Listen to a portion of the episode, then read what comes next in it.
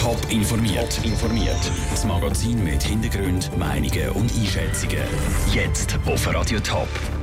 Warum das Barzahlen beim Pöstler für die Gewerkschaften die Falschlösung ist und warum eine umstrittene Jagdmethoden im Kanton Thurgau bald verboten werden können, das sind zwei von den Themen im Top informiert. Im Studio ist Vera Büchi. Es war ein Schock für die Gemeinden im Oktober. Die Post gibt bekannt, dass sie schweizweit 600 Poststellen abbaut.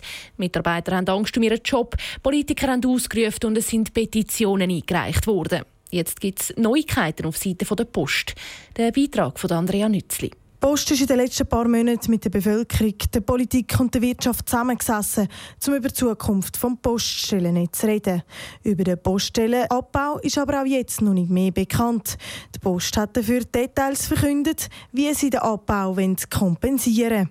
Sie erweitern ihr Angebot und ihre Dienstleistungen. Ein grosser Punkt davon ist, dass man in Zukunft seine Rechnungen an der Haustür beim Pöstler kann zahlen kann.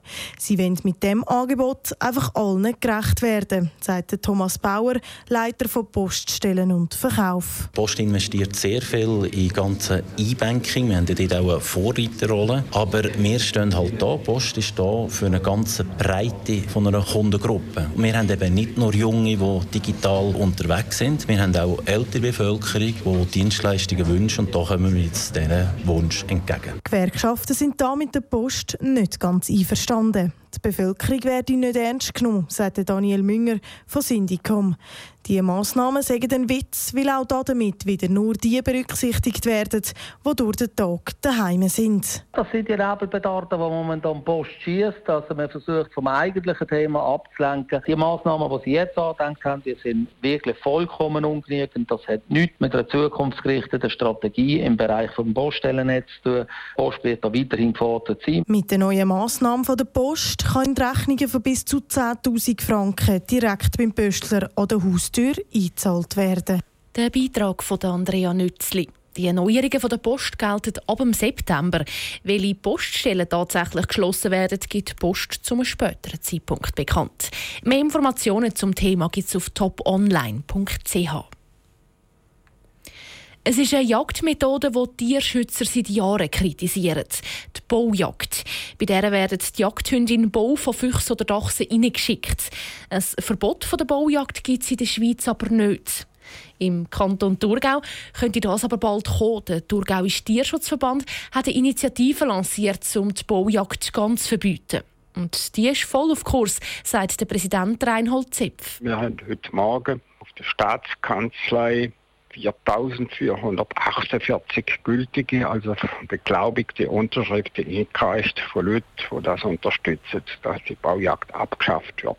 Damit sind mehr als die nötigen 4000 Stimmen erreicht. Die Stimmen werden jetzt von der Staatskanzlei kontrolliert und dann geht die Initiative weiter zum Thurgauer Regierungsrat. Der plant zwar auch selber, dass mit dem neuen Jagdgesetz auch die Baujagd verboten wird, es sollen aber Ausnahmen möglich sein. Fast die Hälfte von allen Velofahrern braucht Smartphone beim Velofahren. Das zeigt die neueste Studie von der AXA Wintertour. 43 Prozent der Leute haben dort nämlich gesagt, dass sie während dem Trampen auch gerne mal ein SMS schreiben oder telefonieren. Für die Bettina Zand von der AXA Wintertour ist diese hohe Zahl doch überraschend gewesen. Ich habe das Gefühl, auf dem Velo das geht doch gar nicht, dass man das Handy nutzt und ich war sehr überrascht von dieser hohen Zahl. Für mich ist es sehr bedenklich, weil gerade beim Velofahren ist man doch darauf angewiesen, dass beide Hänge am Lenkrad sind, weil man nur so sicher kann abbremsen kann. Wir haben auch von Leuten gehört in dieser Studie, die gesagt haben, sie haben schon Velofahrer gesehen, lange Linien fahren und dass sie auf die Fahrbahn ausgeschert sind.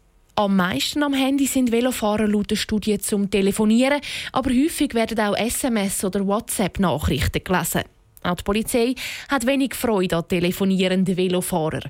Was es für einen Bus gibt, kommt aber auf die Situation an, sagt Gian Andrea Rizzoli von der Kantonspolizei St. Gallen. Wenn die Polizei einen Velofahrer feststellt, der mit dem Telefon in der Hand unterwegs ist, dann kann man im Prinzip eine Bus aussprechen von 100 Franken, weil er keine Freisprecheinrichtung verwendet wird. Und dann ist es auch noch so, dass man den Bus aussprechen könnte wegen Loslassen der Lenkfahrrichtung. Das äh, würde auch noch mal 20 Franken kosten. Einfach beim Musiklosen auf dem Velo wäre das aber nicht der Fall. Aber auch die Experten von der AXA Winterthur warnen, dass das Handy auch zum Musiklosen nicht aufs Velo gehört. Es kommt immer wieder zu Unfällen, weil ein Velofahrer zum Beispiel nicht gehört hat, dass neben ihm ein Auto überholt. Top informiert, auch als Podcast. Mehr Informationen gibt's auf toponline.ch.